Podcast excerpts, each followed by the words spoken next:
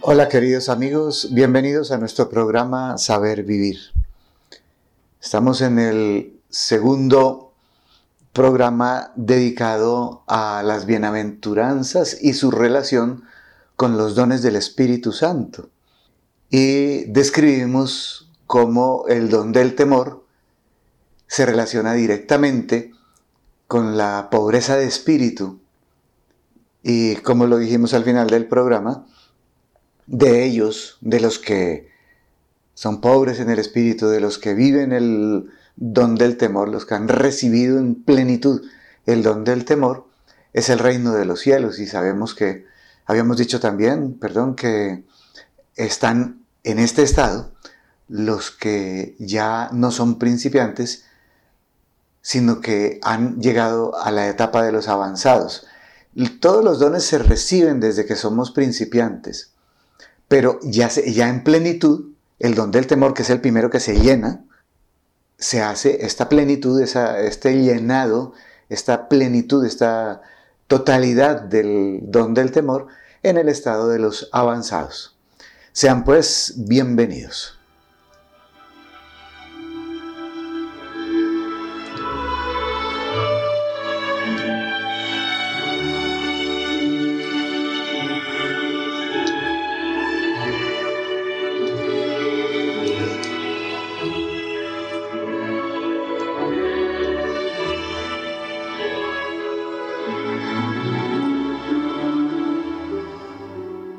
Antes de continuar, quisiera hacer un pequeño resumen de lo que hemos visto acerca de los tres estados de la vida interior, las tres edades de la vida interior. Decíamos en primer lugar que para no complicarnos con nomenclaturas, porque hay y muchas, hemos decidido utilizar unas, las más modernas, las más aceptadas para el lenguaje español actual.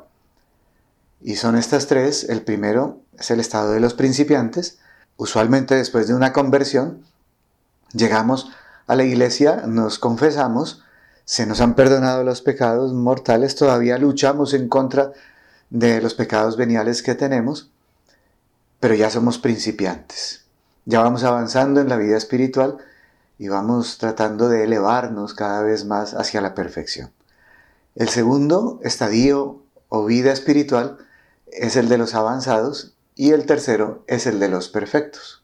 Hay un detalle que es muy importante tener presente, que es cómo se pasa del primer estado al segundo. Es decir, cómo se pasa del estado de los principiantes al estado de los avanzados. voy a referirme a él solamente desde la perspectiva de la oración. Los tipos de oración que hacemos en esos dos estados. Los principiantes utilizamos eh, primeramente los tres tipos de oración que describe Santa Teresa de Jesús, que son la oración espontánea de muchas palabras, la oración de meditación y, la, y el recogimiento activo. Esos son los tres tipos de oración que, se, que hacen los principiantes. principalmente el primero, la oración espontánea de muchas palabras. Le hablamos mucho a Dios nos comunicamos con Él con frecuencia, le decimos cosas, le pedimos cosas, intercedemos por otros, lo glorificamos, lo bendecimos, lo adoramos y nos sentimos emocionados y contentos de haber dejado la vida de pecado anterior y, como decía en el programa anterior, queremos que todos compartan nuestra dicha viviendo esas mismas experiencias como nosotros. Pero generalmente en el estado de los principiantes, hay tres formas de oración. Es, decir, tres instrumentos que nos sirven para hacer oración. El primero de ellos es la imaginación. Solemos, por ejemplo, imaginar a nuestro Señor Jesucristo de 33 años de edad, de 1,78 de estatura, como lo sugiere la sábana de Turín, con una barba generosa, majestuosa, pero con una mirada dulce y misericordiosa. Y nos dirigimos a Él y le hablamos a Él y le decimos que lo queremos, que le damos gracias de que haya dado la vida por nosotros, que haya, se haya hecho hombre por nosotros, que haya sufrido todo lo que sufrió por amor nuestro. Y le hablamos y le hablamos y le hablamos, etc. O nos imaginamos al Padre, a Dios Padre, sentado en una poltrona, majestuoso, con barba y pelo blancos, con una mirada también tierna, bondadosa, pero a la vez eh, reinando, majestuoso como el sol. Y nos dirigimos a Él y le damos gracias por haber mandado a su Hijo, por darnos todas las cosas que nos dio en la creación y cómo nos creó a cada uno de nosotros, con todos los atributos que nos regaló, porque fuimos hechos a imagen y semejanza de Dios. Y entonces le agradecemos, le pedimos cosas, etc. O al Espíritu Santo como una paloma o como una lengua de fuego o como un viento impetuoso y a Él también le pedimos los dones que lo debemos hacer, etc. Entonces, esa es una de, las, de los instrumentos que utilizamos para correlacionarnos con el Padre, la imaginación y la fantasía. Otro método, otra técnica que utilizamos durante todo este eh, eh, estado de principiantes es la inteligencia, el uso de la razón. Entonces nos sumergimos en los libros de teología, especialmente la teología especulativa, para conocer los atributos divinos y fascinarnos con ellos. Por ejemplo, su infinita belleza, su infinito poder, su infinita misericordia, su infinita ternura, su infinita transparencia, su infinita perfección. Y, nos, y ahondamos en todo el conocimiento que, nos ha legado el magisterio de la Iglesia en profundización de lo que es Dios y cómo el Padre ama al Hijo y el Hijo ama al Padre con una intensidad tal que ese amor se convierte en la tercera persona que es el Espíritu Santo. Bueno, nos sumergimos en la teología trinitaria y en la teología de la creación y de la redención y de la santificación, que la opera principalmente en este tercero, el Espíritu Santo. Entonces, segunda forma o técnica para acercarnos en la oración a Dios y comunicarnos con Él, la lucubración mental, la especulación mental, el, la profundización intelectual del conocimiento de Dios. Y hay una tercera forma, otro tercer instrumento para llegar a Dios, que es a través de los sentimientos. Entonces nos enternecemos, por ejemplo, al ver que nuestro Señor fue capaz de mm, sufrir y morir tanto por nosotros, o que se haya hecho niño, bebé, allá en, la cueva de Belén, en el portal de Belén, y, lo cogemos, lo alzamos con la imaginación también, mezclamos todo esto y, besamos a este niño y, nos enternecemos, nos gozamos de darle besos y de cantarle canciones y de agradecerle que se haya hecho hombre por nosotros, etc. O al mismo Jesús ya adulto que está predicando por Palestina, nos acercamos a Él y nos tiramos en sus brazos y le agradecemos todo lo que hizo por nosotros y eso nos conmueve el corazón. O al pasar al comulgar, eh, brotan de nuestros ojos un par de lágrimas al ver que vamos a recibir a todo un Dios siendo nosotros criaturas tan miserables y tan pequeñitas y tan pecadoras, ver cómo, la ternura de Dios no, no, se mide en el amor y se hace pequeñito para que se para ser nuestro alimento, etc. Entonces nuestro corazón se, se, quiere salir del pecho porque late más rápido de la emoción. Entonces las emociones y los sentimientos y los afectos nos mueven. Ese es el tercer modo a través del cual llegamos a, comunicarnos con Dios en esta primera etapa de nuestra vida espiritual, que es el primer piso, el de los principiantes. Pero llega un momento en el cual tres formas o modos o técnicas para acercarnos a Dios se empiezan a agotar, como que ya no nos dicen nada, como que, como que por más que lucubremos los atributos divinos y los estudiemos, como que ya no, no, con eso sentimos que, que, ya no, no nos acercamos a Dios como antes. porque ya los hemos agotado, ya, ya hemos recorrido todo ese, todos esos libros de teología y no nos sirve. Lo mismo pasa con la imaginación y la fantasía.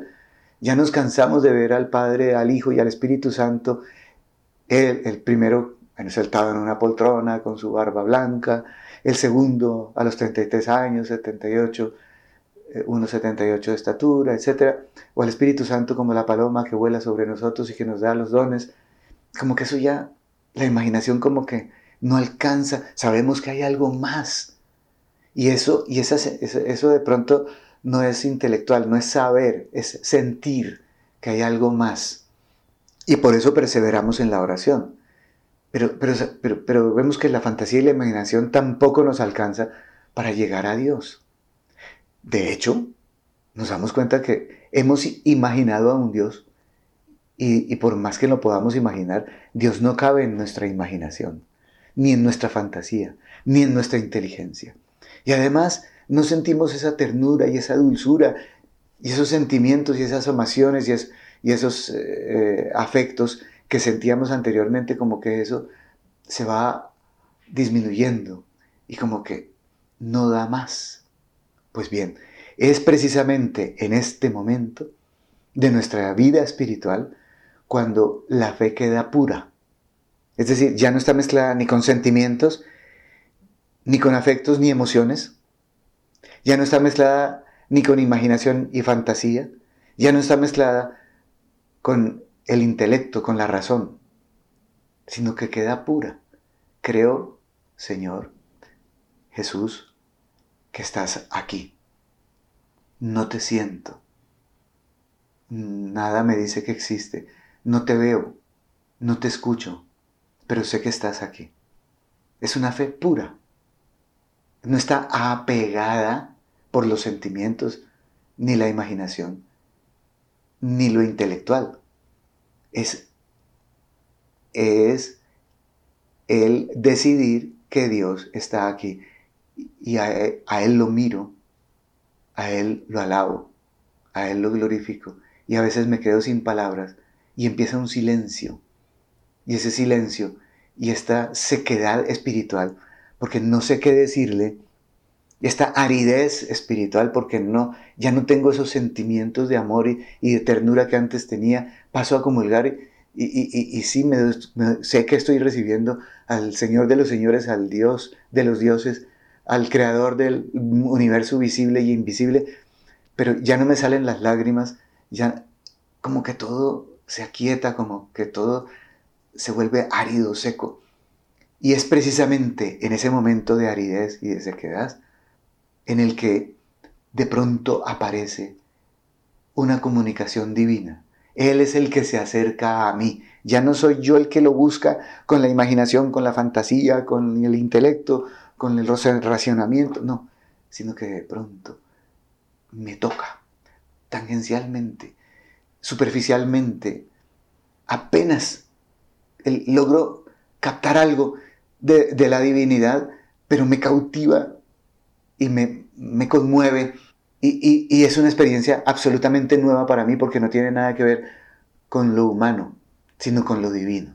Es decir, ya los, la comunicación no es humana, al modo humano, sino que empieza a ser, al menos por ratos, al modo divino, con el lenguaje del cielo, digámoslo así.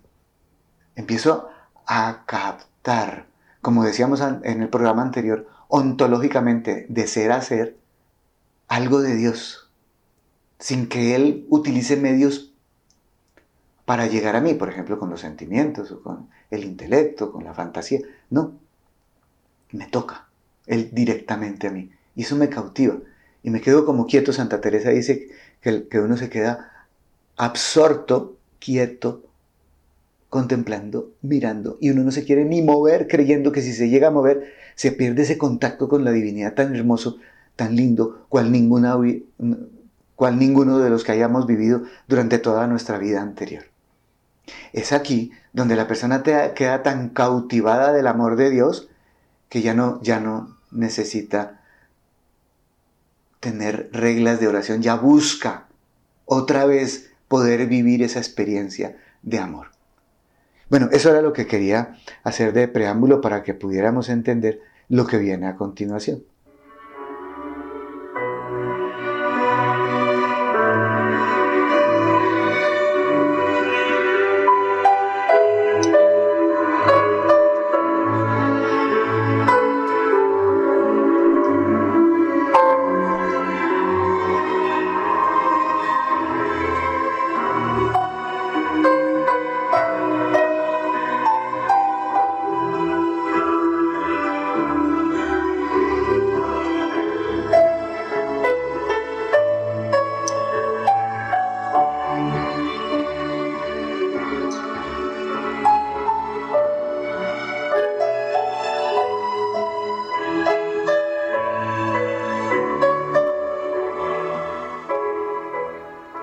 Habíamos dicho que ya en esta, en, este estado, en esta edad espiritual que se llama la de los avanzados, ha llegado el regalo de Dios, del Espíritu Santo, a plenitud, primero, que es el don del temor.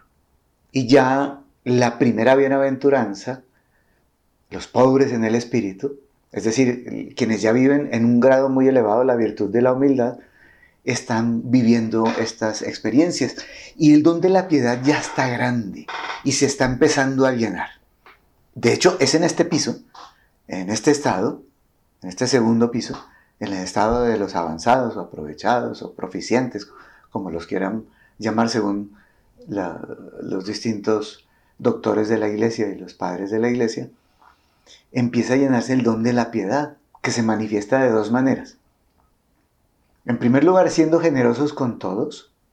Recordemos que esto es un, hago un paréntesis aquí, recordemos que esto es un don, es un regalo del cielo, no lo podemos conseguir con nuestras propias fuerzas, sino que el Espíritu Santo nos enseña, nos lleva a vivir eso que estábamos diciendo, a ser generosos con todos y a, dar a Dios el culto que merece por como Dios.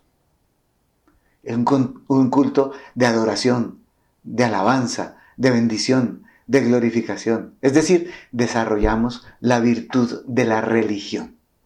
Religaré, volverse a unir, volverse a ligar a Dios. Entonces, por ejemplo, el don de la piedad hace que uno entienda la diferencia tan grande que hay entre los dos mandamientos que respondió Jesús al fariseo que le preguntaba cuál es el primer mandamiento de la ley de Dios. Como ellos tenían 613 mandamientos, entonces él quería salir de la duda y Jesús le dijo, el primero es amarás al Señor tu Dios con toda tu mente, con todas tus fuerzas, con todo tu corazón. Y el segundo es semejante al primero, son dos. No son iguales, no son idénticos, son semejantes.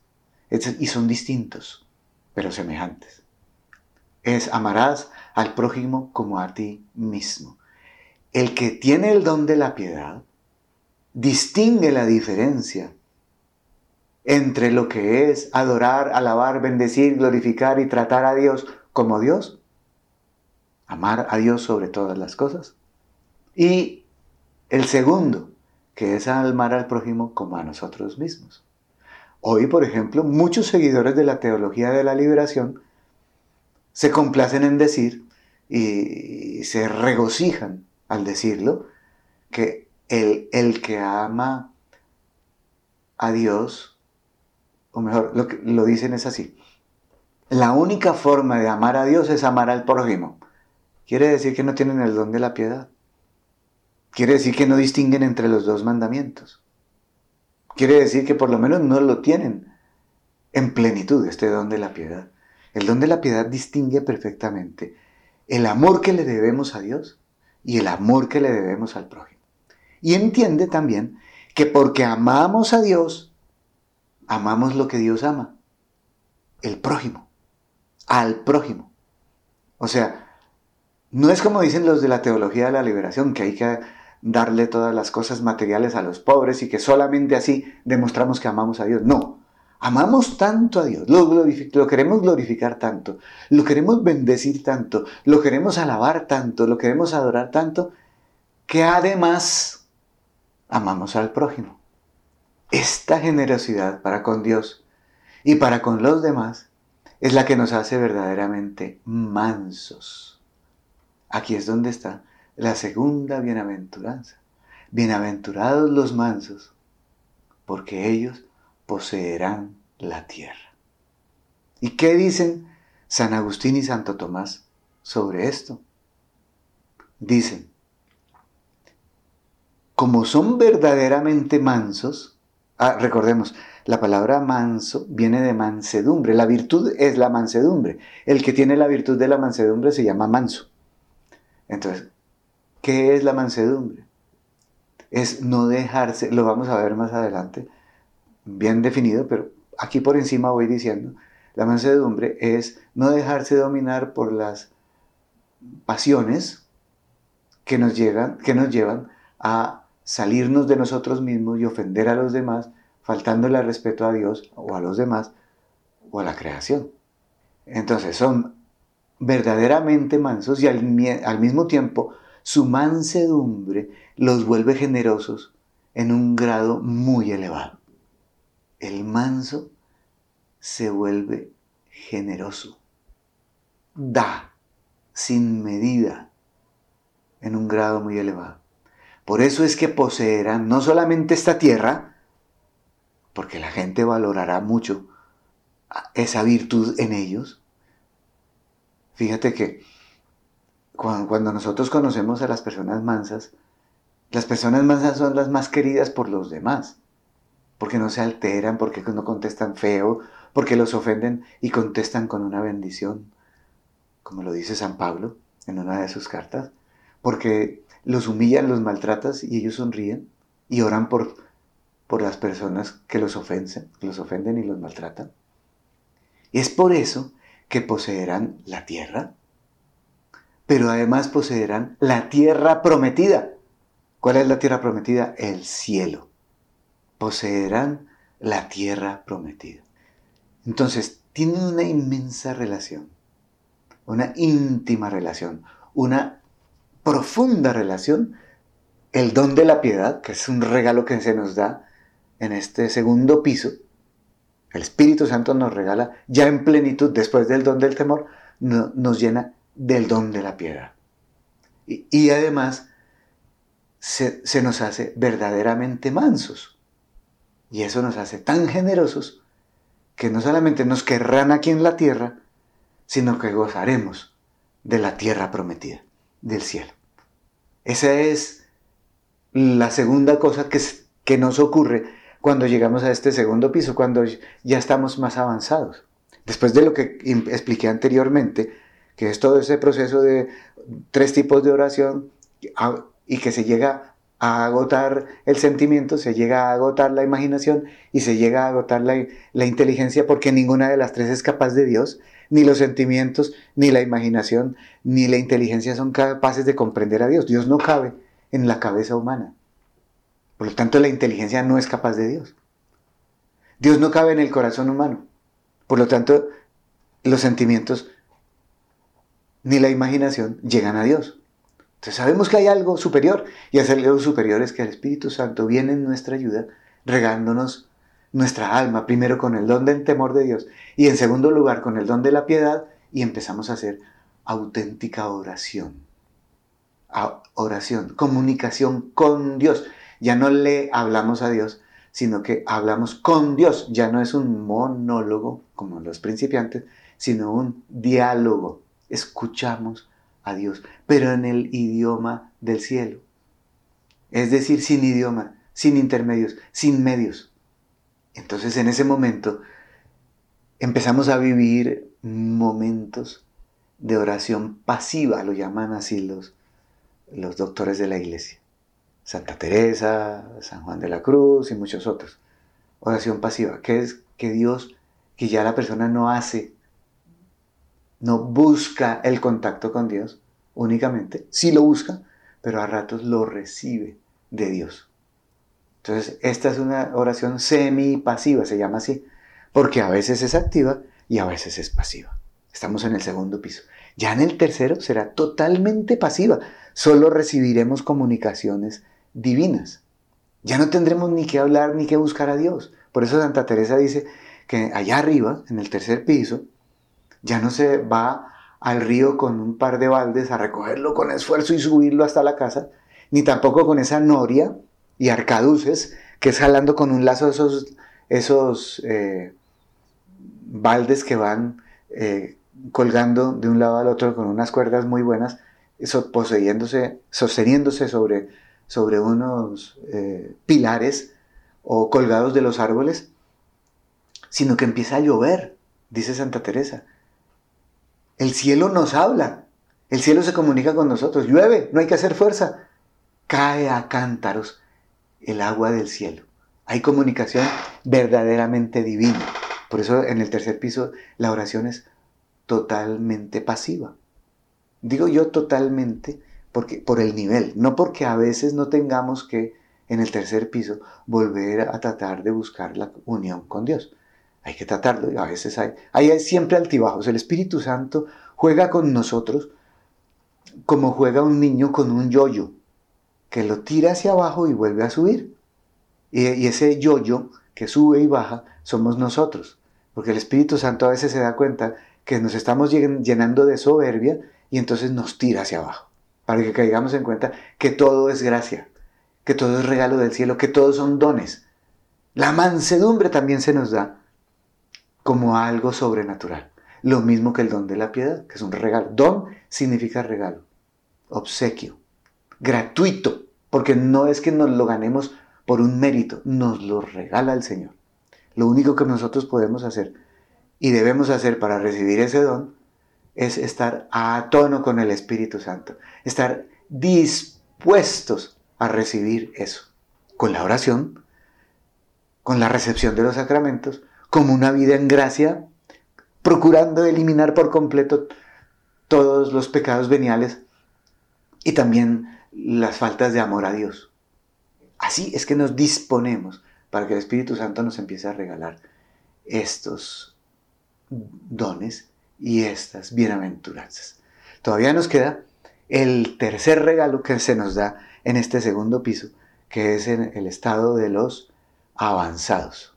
No perfectos, pero sí avanzados, que es el don de la ciencia y la bienaventuranza de los que lloran y serán consolados, que pasaré a describir después de esta pausa musical.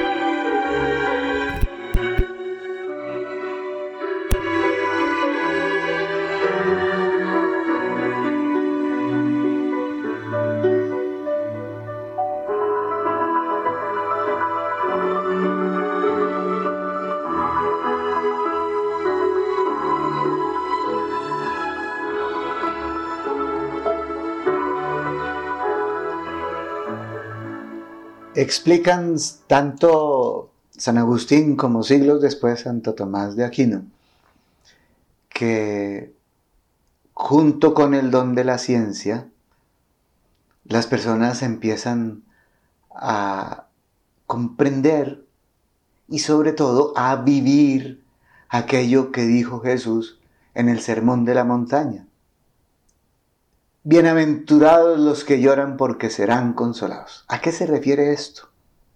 El Espíritu Santo, que va operando en nuestras almas, en la medida en que nosotros nos disponemos, y ya nos ha llenado en este segundo piso, en el estado de los avanzados, ya nos ha llenado del don del temor de Dios, y, nos ha enseñado en qué consiste ser pobre de espíritu, ser, ser humildes, pobres en el espíritu, no de, sino en el Espíritu, nos llena inmediatamente después, como lo expliqué hace un momento, del don de la piedad y nos hace verdaderamente mansos. ¿Cómo se lleva a cabo entonces el tercer don, el don de la ciencia?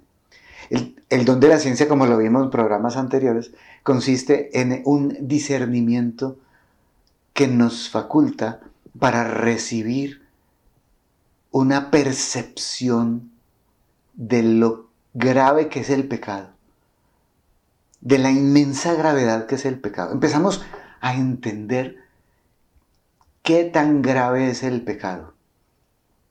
Con la luz que Dios nos da, empezamos a percibir lo grave que pecamos y nos duelen los dolores hasta tal, los, perdón, los pecados que hemos cometido nos duelen hasta tal punto que no podemos menos que llorar.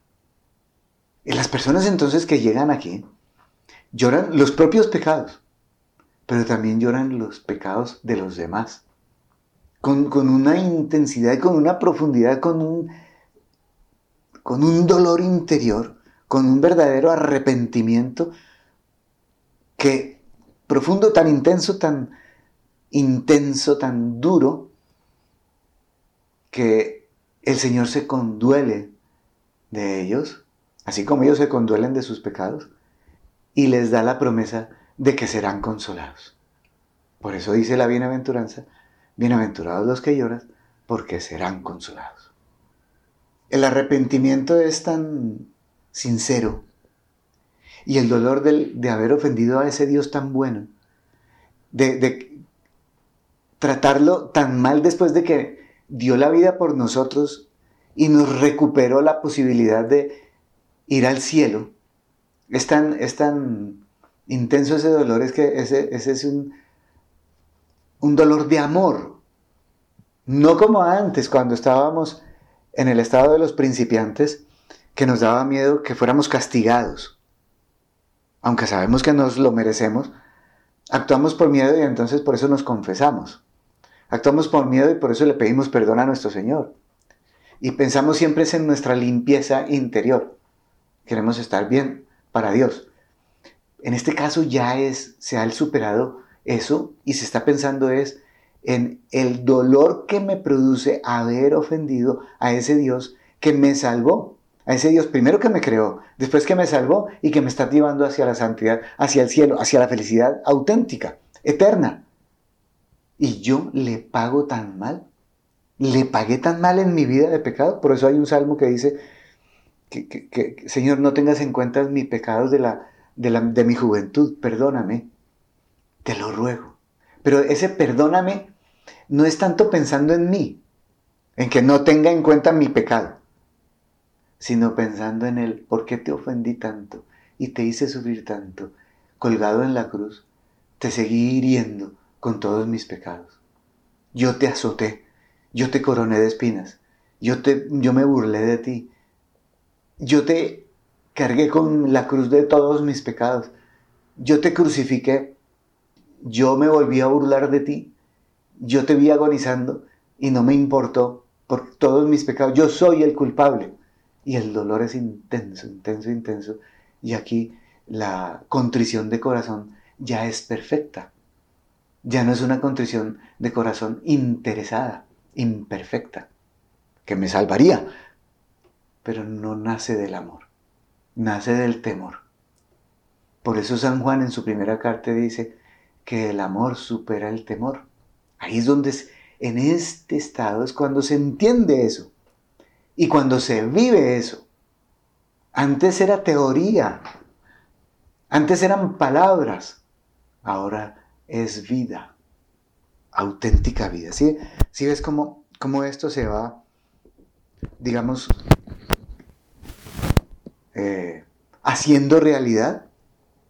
Toda la teoría que sabíamos, todo lo que habíamos estudiado, ahora ya es palpable, ya es real.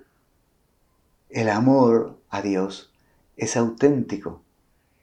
Por eso lloramos nuestros pecados y nos arrepentimos.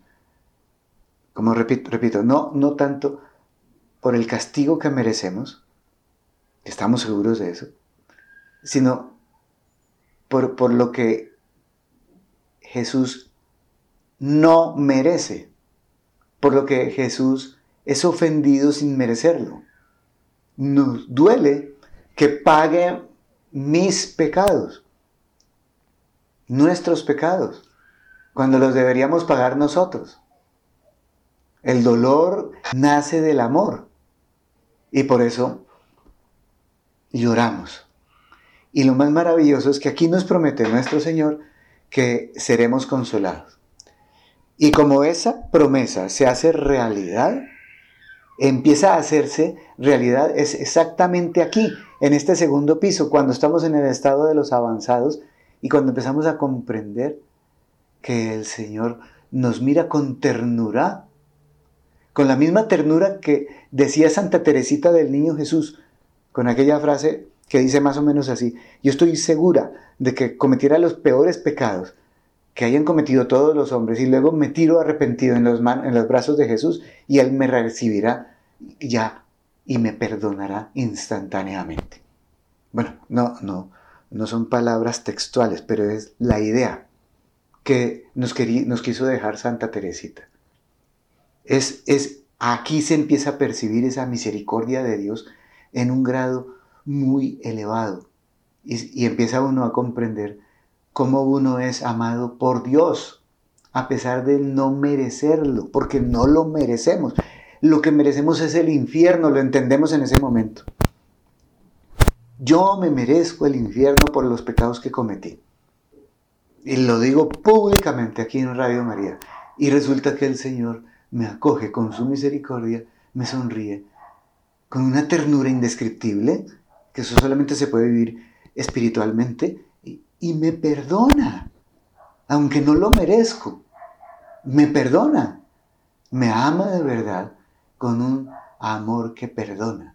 Y la misericordia de Dios llena mi alma y yo me derrito y lloro interiormente al ver que era verdad lo que le decía Jesús a un alma. Vamos a ver quién gana. ¿Tus muchos pecados o mi mucha misericordia? Y entonces se me desgarra el corazón, se me conmueven las entrañas y me salen lágrimas de amor, de dolor de amor y de incomprensión porque yo hasta ahora no comprendía cómo es posible que alguien me siga amando después de que yo lo haya tratado de la manera como yo lo maté, en una cruz. Cuando yo, lo que aprendí aquí en este mundo fueron las leyes del mundo. Me insultan, yo devuelvo el insulto. Me maltratan, yo devuelvo el maltrato. Yo me vengo. Yo no me dejo. Entonces, ¿cómo es posible que este hombre de 33 años, que además es Dios, pague la factura y la cuelgue en la cruz, como dice San Pablo, la que yo debía.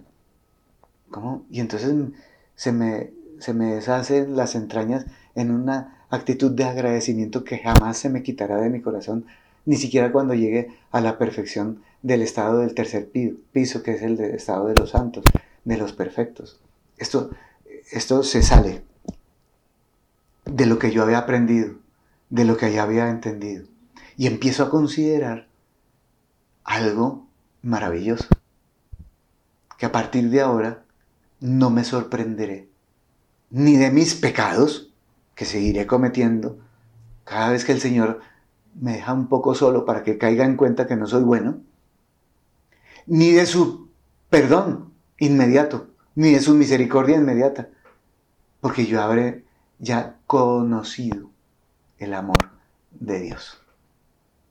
Pero conocido, como lo dije en el programa anterior, cognoscere, cogido con mis manos, con las manos de mi alma, he experimentado en mi vida el auténtico amor de Dios y ya sé que yo debo ser igual. Y debo perdonar a quien me ofende de la misma manera. Si, si por el aprendizaje de la vida mundana. Estoy ya listo a responder el insulto, me domino y lo perdono en mi corazón, con la gracia de Dios, y empiezo a ser misericordioso. Esto es apenas como el comienzo de lo que es la misericordia. Ya más adelante veremos cómo la, lo misericordioso, el don del consejo y, y los misericordiosos, la bienaventuranza de la misericordia, llega a su plenitud ya en el estado tercero, en el estado de los perfectos. Lo veremos quizá en el programa que viene, porque ya se, nos está acabando el tiempo. Nos quedan un par de minutos para hacer el cierre del programa. Repito, después de, recibir en plenitud el don del temor y ser pobres de espíritus, el don de la piedad y ser mansos de corazón, recibimos el don de la ciencia y lloramos nuestros pecados, pero seremos consolados. ¿Cómo seremos consolados? Lo acabo de decir, con la misericordia infinita de Dios, que está siempre lista, presta a perdonarme a mi más mínimo movimiento de arrepentimiento. Porque así es el corazón de Dios. Está dispuesto a perdonar de una. Cuando ve que estoy arrepentido de verdad, sinceramente, inmediatamente soy perdonado, soy abrazado, soy consolado. Y aprendí el estilo de Dios, que es distinto al estilo de los hombres que fuimos, que caímos con el pecado original y aprendimos a responder con una pedrada. Cualquier ofensa que recibimos, entonces aprendemos a vivir en un estilo totalmente diferente. A que Dios nos conceda este don de la, de la ciencia para llenar nuestros pecados y experimentar ese consuelo del cielo que enjugará las lágrimas de nuestros ojos, ahora y por siempre. Que así sea.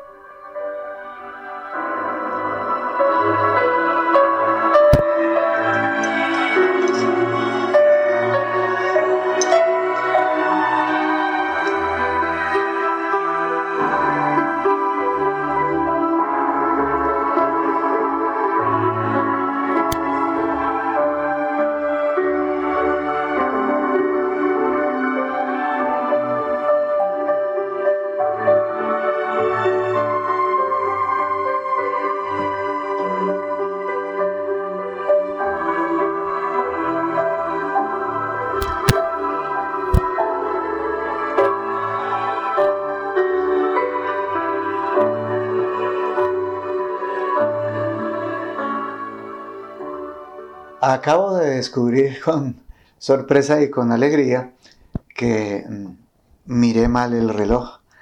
No quedaban 48 minutos, sino no íbamos en 48 minutos, que es lo que duran estos programas de Radio María, sino 43 y al pasar al 44 me di cuenta que todavía me quedan cuatro minuticos más para tratar de hacer ahora el salto entre el segundo piso el estado de los avanzados, y el tercero, el estado de los perfectos, y así abrir como un abrebocas de lo que describiremos en el próximo programa sobre los tres últimos dones que se nos regalan y los cuatro últimas bienaventuranzas que, también caen del cielo para nuestro bien, para nuestra santidad y para irnos alistando a recibir todo el amor de Dios que se nos dará en la vida eterna.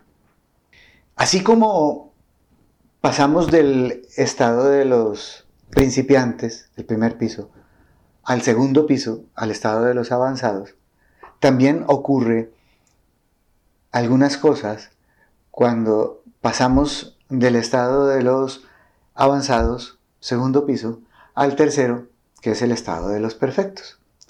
La persona que ya ha sido purificada de sus apegos materiales, ahora tiene que ser purificada de sus apegos espirituales, porque así de mal quedamos después del pecado original. Que no solamente nos apegamos a las cosas de aquí de la tierra, las cosas materiales, a las ideas propias, a nosotros mismos y a, a nuestros seres queridos, y por eso tenemos que pasar del estado de los principiantes a los avanzados, sino que también nos apegamos a las cosas espirituales. Nos apegamos a una forma de oración.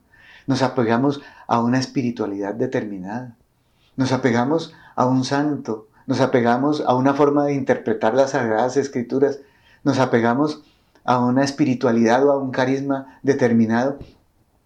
Y así no le damos libertad al Espíritu Santo para que nos siga elevando hacia la santidad.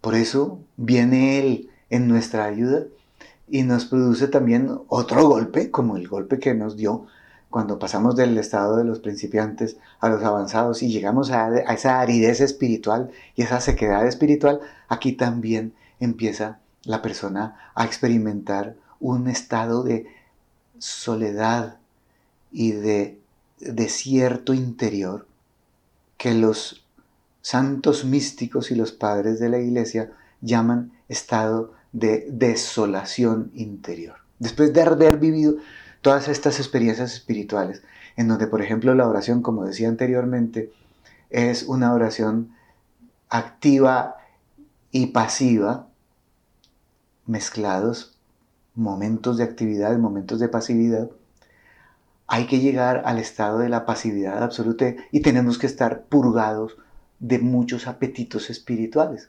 Entonces el, Espíritu Santo, el Señor, se nos aleja, el mismo Cristo se nos aleja y nos hace sentir que, es, que nos abandonó, que nos abandonó por completo.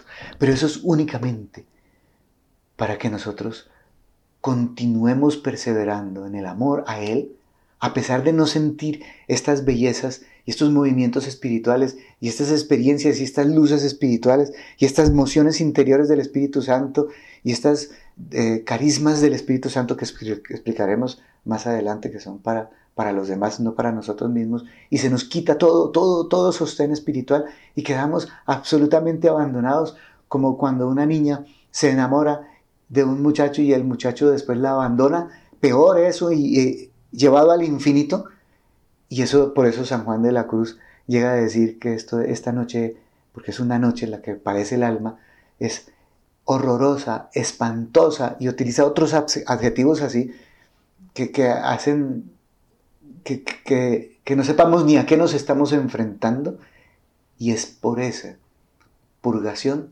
que podemos llegar al tercer piso, que es donde empezamos a, a vivir una vida verdaderamente divina. Aquí en la tierra esperamos hacer oración ya de unión. se llaman los tres tipos de unión, la unión simple, unión estática y unión transformante, pero ahora sí se me acabó el tiempo y no tengo tiempo de expresarla mejor, pero lo haré si Dios quiere en el próximo programa.